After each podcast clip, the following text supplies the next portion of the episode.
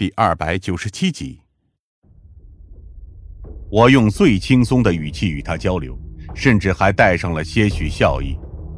戴白泽的脸色却越来越白，与刚刚我未曾进来喝茶时那悠然自得的模样相差甚远。我再问你一遍，车是哪里来的？向成基适时发声，进一步的逼问他。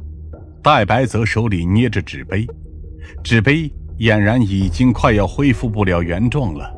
对于我和向成基的逼问，他不再作答。纵使向成基几近暴走，回答他的依旧是一片沉寂。没有证据的拘留，只能让他在这里待上二十四小时。戴白泽虽然有问题。却不能对他处以太过分的处罚。我示意向成基与我一同出去。他住过酒店，难道真是一个人？什么酒店啊？就是几个小旅馆。项成基眉头紧锁。好在里面有摄像头，我们查过，里面的确只有他一个人入住，在饭点儿会出去吃饭，其余时间都在房间里。换个地方睡觉，这个家伙倒是谨慎。我把目光投向审讯室内，戴白泽看着四周，眼神中有些惶恐。那辆帕萨特的卷宗我看过，是车主突然停止用药才导致的自杀。唯一的疑点就是他为何无缘无故停药。可是当我说出帕萨特的问题所在时，戴白泽的眼中满是震惊。想必并不知道帕萨特的由来。我好奇的是，从他与我们交流时就可以看出来，戴白泽的胆子并不大。支撑他的，大概是杂志社中那些千奇百怪的人间故事。可是那个，即使他心惊胆战，却依旧让他忠诚到不肯吐出姓名的人，究竟是谁？他会说出事情真相的。我决定。我来到戴白泽被抓的地方。这是一家门面不大的川菜馆，门口脏污不堪，一脚踩下去，再抬起来时，我似乎感觉到了被黏腻的油污扯住的撕裂感。厨房里的风扇排出的油烟味儿是川菜特有的辣椒香。我信步走了进去，老板头也不抬地对我喊道：“你好，要点什么？”为了不影响别人做生意，我今天特意穿了便服。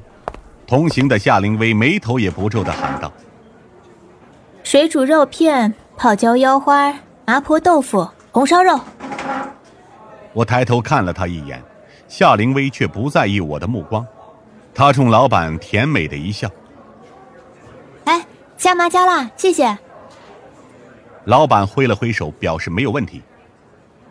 我以为你会嫌弃这里。我看了看周围油腻不堪的环境。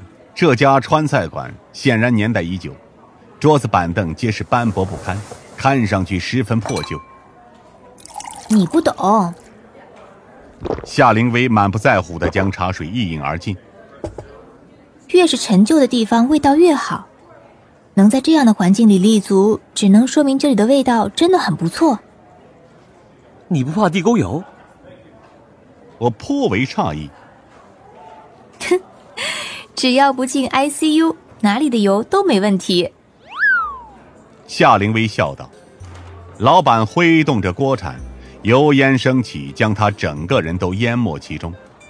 锅下的火焰在油烟中时隐时现，看上去颇有些让人担心。十几分钟后，老板将菜摆在了我们面前。正如夏灵薇所说，越是破旧的地方，酒越香。”菜品香味扑鼻，颜色鲜艳，滚烫的油激发出辣椒的脆香。我光是闻到味道，就已经想要赶紧吃上几口了。吃饭时，我在间隙中开始办正事。根据资料显示，戴白泽在距离这里五百米远的地方住了一晚上八十块钱的旅馆，每天早中晚饭都会在兰州拉面和沙县小吃中解决。唯独被抓的前两天，他来到了这家川菜馆。这里道路偏僻，只有旅馆有监控，路上什么也没有。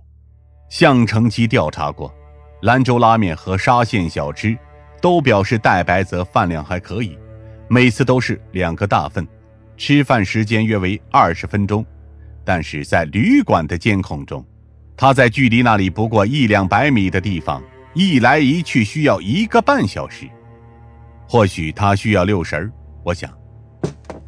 老板，听说你前段时间被人吃霸王餐了。我塞进嘴里一块豆腐，豆腐嫩滑，味道又麻又辣，口感果然不错。是啊，来过两次，前两次爽快的很，这不知道最后一次怎么着，就厚着脸皮说给我刷盘子抵账。嗨，我这小本生意，哪还需要请个刷盘子的呀？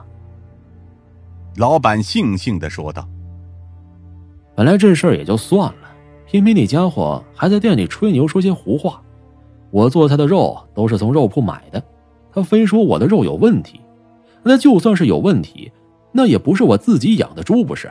你这不是砸我的招牌吗？戴白泽在杂志社这么久，不管是照片还是文字，都是第一手拿到。能说老板的肉有问题，想必也确实是老板倒霉，买到了病猪肉。